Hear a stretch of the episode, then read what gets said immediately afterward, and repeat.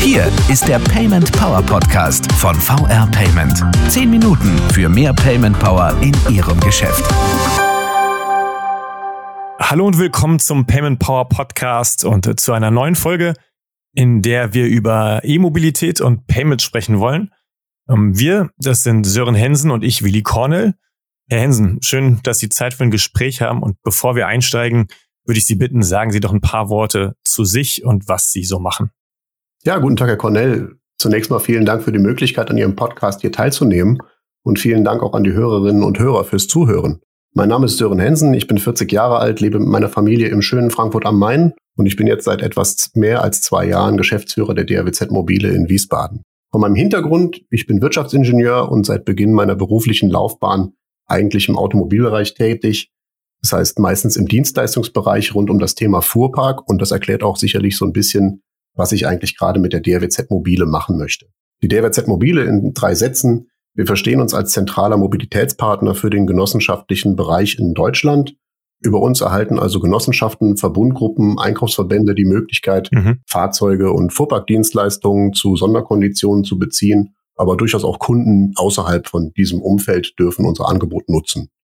Okay, Hansen, dann lassen Sie uns da gleich mal einsteigen. Wir wollen heute, das hatte ich gesagt, das klang ja auch in Ihrer ähm, Forschung durch, über nachhaltige Mobilität, genauer Elektromobilität sprechen und über Payment, denn wir sind der Payment Power Podcast, also über Payment-Optionen, ähm, vor allem für das Laden von Elektrofahrzeugen. Und Sie haben es gesagt, im genossenschaftlichen Verbund. Wieso ist die genossenschaftliche Finanzgruppe in dem Bereich überhaupt und besonders investiert? Warum beschäftigt sich ein, ein Finanzverbund eigentlich mit dem Thema? Also Sie haben es gesagt, nachhaltige Mobilität ist derzeit in aller Munde. Ein Großteil unserer aktuellen Beratungsgespräche mit Kunden bezieht sich eigentlich auf das Thema Elektromobilität, Fuhrparkumstellung alternative Antriebe oder Ladeinfrastruktur. Die aktuellen Zulassungszahlen äh, für Neufahrzeuge zeigen es ja auch ganz deutlich. Im Monat März, ich weiß nicht, ob Sie das wussten, betrug der Anteil von Elektro- oder Plug-in-Hybridfahrzeugen ja bereits 22,5 Prozent.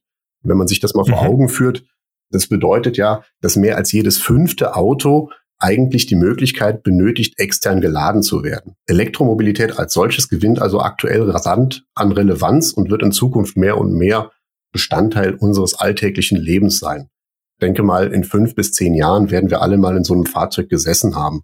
Und daher ist die Positionierung der Finanzgruppe in diesem Themenfeld eigentlich nur folgerichtig und letztendlich ein wichtiges Zeichen für die Zukunftsorientierung des gesamten Verbundes.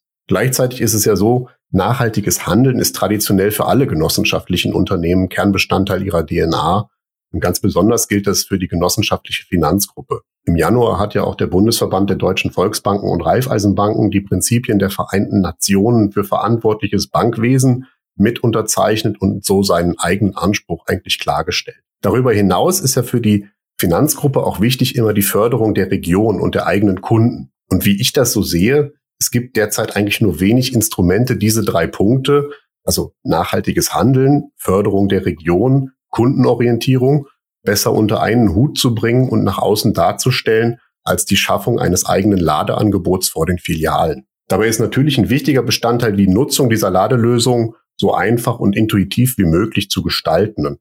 Und da sind wir ganz stolz, dass wir gemeinsam mit der VR Payment bereits seit Jahren da eine Lösung zur Bezahlung von Ladevorgängen mittels Giro- und Kreditkarten anbieten können. Und schließlich geht es uns ja darum, die Einstiegshürde in das Thema Elektromobilität für viele Menschen so einfach wie möglich zu machen. Dann gehen wir doch mal in die Praxis und gucken uns das an, wie Sie das eben so einfach wie möglich machen. Sie bieten die Leistung, das haben Sie gesagt, nicht nur innerhalb der Finanzgruppe an, sondern im Grunde auch allen anderen Interessenten. Also beispielsweise einem Händler, wenn ich jetzt vor meinem Geschäft eine Lademöglichkeit anbieten möchte, dann geht das auch bei Ihnen. Selbstverständlich. Zu unseren Kunden gehören unter Unternehmen unterschiedlichster Couleur.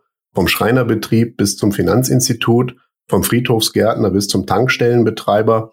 Alle brauchen aber eine ganz individuelle Betrachtung und eine ganz individuelle ja, Ladelösung, die für ihre eigenen mhm. Bedürfnisse passt.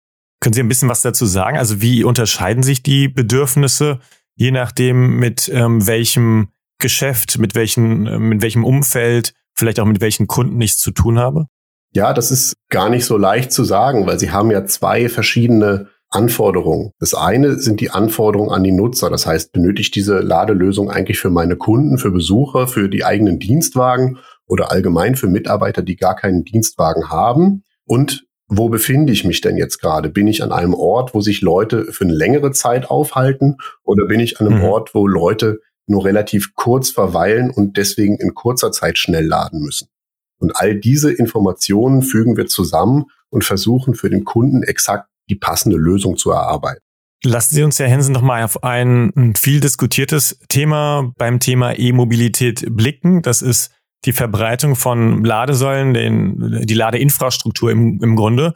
Das ist ein heiß diskutiertes Thema, auch ein politisch diskutiertes Thema, weil man ja auch sagt, dass die Ladeinfrastruktur im Grunde eine wesentliche Voraussetzung dafür ist, dass Elektroautos praktikabel genutzt werden können. Können Sie ungefähr sagen, wie viele Ladesäulen Sie bereits installiert haben jetzt in Deutschland? Ja, sehr gerne. Wir haben im öffentlichen Bereich etwa 100 Ladepunkte in Betrieb und eine große Anzahl von weiteren Ladepunkten ist derzeit in Umsetzung. Aber insgesamt ist das öffentliche Netz ja nur ein minimaler Teil der Elektromobilität. Ungefähr 20 Prozent der Ladevorgänge finden öffentlich statt. 80 Prozent der Ladevorgänge finden entweder im äh, betrieblichen Rahmen statt oder zu Hause beim Nutzer. Und daher ist dieser mhm. Punkt noch viel ausschlaggebender für den erfolgreichen Start in die E-Mobilität. Und hier wächst die Zahl der Lösungen derzeit noch viel schneller.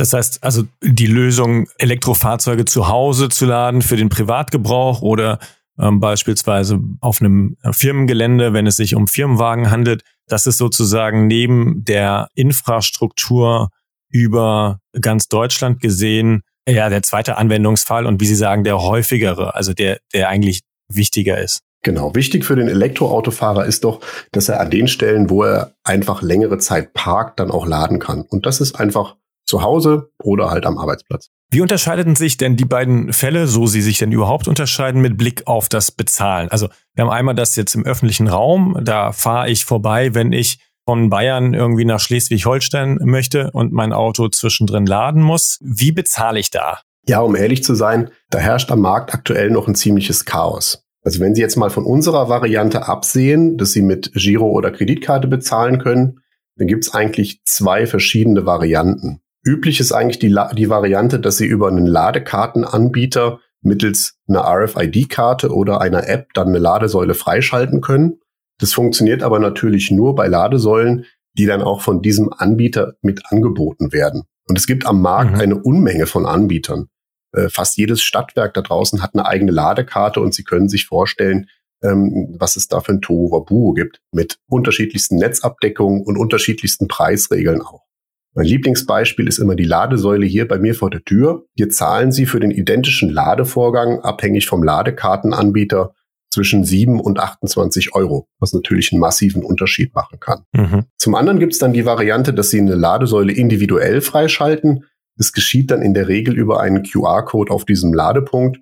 Den fotografieren Sie dann mit dem Handy ab und Sie werden dann auf eine Webseite weitergeleitet und dort können Sie zum Beispiel über Angabe Ihrer Kreditkartendaten den Ladevorgang auf der aktuellen Säule starten.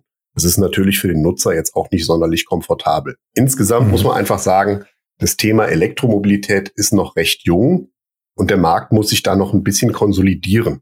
Das verunsichert einfach noch neue Nutzer sehr stark und ist natürlich immer viel Angriffsfläche für Kritiker der Elektromobilität. Mhm. Zukünftig ist es aber so, ähm, die Bundesregierung hat vor, dieses Durcheinander möglichst aufzulösen.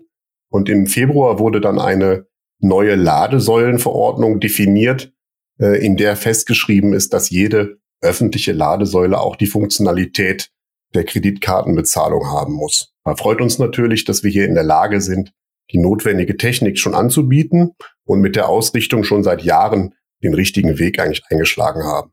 Schauen wir uns doch nochmal einen äh, speziellen Anwendungsfall an. Sie haben das gesagt, es äh, geht hauptsächlich oder ganz, ganz, ganz wesentlich auch um das Laden an einem festen Ort zu Hause beispielsweise. Hm, wie funktioniert das hinsichtlich der Abrechnung zum Beispiel, wenn es sich um Firmenwagen handelt? Also ich lade den zu Hause, ist aber nicht mehr ein Privatwagen, sondern ist ein Firmenwagen. Das ist ein sehr spezieller Fall, ähm, aber wahrscheinlich auch ein, ein gar nicht so seltener. Welche Implikation hat das fürs Payment, für die Abrechnung und welche Lösung haben Sie da? Also grundsätzlich gibt es natürlich die Möglichkeit, den zu Hause in den Dienstwagen geladenen Strom mit seinem Arbeitgeber abzurechnen. Das geht ganz komfortabel über eine Lösung, die wir gemeinsam mit der VR Payment aufgesetzt haben. Das funktioniert dann so, dass Sie eine internetfähige Ladelösung zu Hause benötigen. Die wird an ein von uns bereitgestelltes Backend-System angeschlossen, das dann die geladene Strommenge entsprechend mhm. registriert und über eine E-Commerce-Schnittstelle von VR Payment werden dann diese Vorgänge regelmäßig abgerechnet. Das heißt, das Unternehmen bekommt äh, eine Lastschrift und parallel dazu werden dem Konto des Fahrzeugnutzers dann die Kosten für den Strom wieder erstattet. Prinzipiell ist es aber so, dass man dann diese Ladelösung ausschließlich für ein Fahrzeug, nämlich den Dienstwagen, nutzen kann. Mhm, okay. Wenn man mit mehreren Fahrzeugen diese Ladelösung nutzen möchte, braucht man eine etwas teurere, eichrechtskonforme Ladelösung wiederum.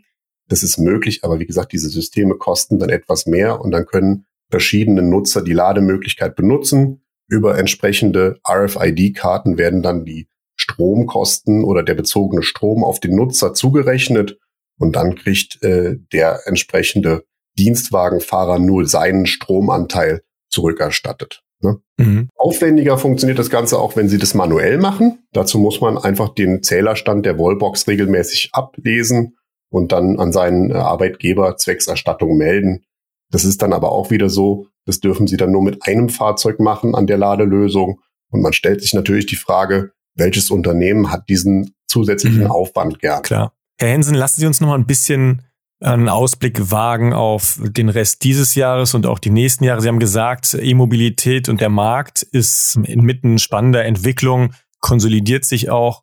Welche gemeinsamen Ziele haben Sie mit VR Payment ähm, als Partner für Bezahllösungen? Was ist geplant aus Ihrer Sicht? Was sind spannende neue Entwicklungen hinsichtlich ja öffentlicher, aber auch privater Ladesäulen? Also Sie haben es richtig gesagt, aktuell erleben wir einen absoluten Boom der Nachfrage nach Ladelösungen am Markt. Das zeigt sich natürlich in der großen Zahl von laufenden Projekten und auch neuen äh, Ladesäulen, die ans Netz gehen werden. Aber es führt aktuell auch dazu, dass die Lieferzeiten für die Hardware mhm. an sich steigt. Aktuell müssen Sie damit rechnen, wenn Sie jetzt in eine Umsetzung einsteigen, dass Sie drei bis vier Monate auf die Hardware warten müssen. Trotzdem glauben wir, dass wir in 2021 eine Rekordzahl an neuen Ladepunkten ins Netz dann aufnehmen können.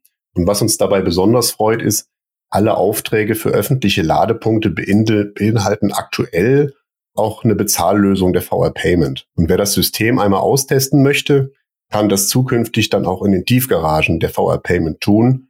Die entsprechenden Systeme stellen wir nämlich am Ende des Monats dort auf. Wunderbar, dann nutzen wir das als Schlusswort, äh, Hansen. Vielen Dank für das Gespräch. E-Mobilität ist ein wahnsinnig spannendes, auch komplexes Thema, das wir jetzt in dem Rahmen natürlich nur streifen können. Äh, wir haben uns heute hauptsächlich die Bezahlung, also das Payment dahinter angeschaut und die Lösungen, die da schon existieren und die Sie in den Markt bringen. Und Hansen, ja, vielen Dank, dass Sie aus der Praxis und aus Ihrer Erfahrung berichtet haben. Sehr gerne. Vielen Dank für Ihre Zeit. Und äh, danke natürlich auch an Sie, liebe Zuhörer. Und wie immer geht an Sie die Einladung und bitte uns gerne zu schreiben, wenn Sie Fragen oder Anregungen zu den hier diskutierten Payment-Themen haben ähm, oder ein ganz neues, dem wir uns hier widmen sollten, dann schreiben Sie uns die gerne über Twitter, Hashtag PaymentPower oder per Mail an podcast at paymentpower.de. Wir hören uns wieder in zwei Wochen. Bis dahin, machen Sie es gut. Das war der Payment Power Podcast von VR Payment. Wenn Ihnen der Podcast gefallen hat, bewerten Sie diesen Podcast bei iTunes und teilen Sie ihn mit Ihren Freunden und Kollegen. Der VR Payment Power Podcast. Zehn Minuten für mehr Payment Power in Ihrem Geschäft.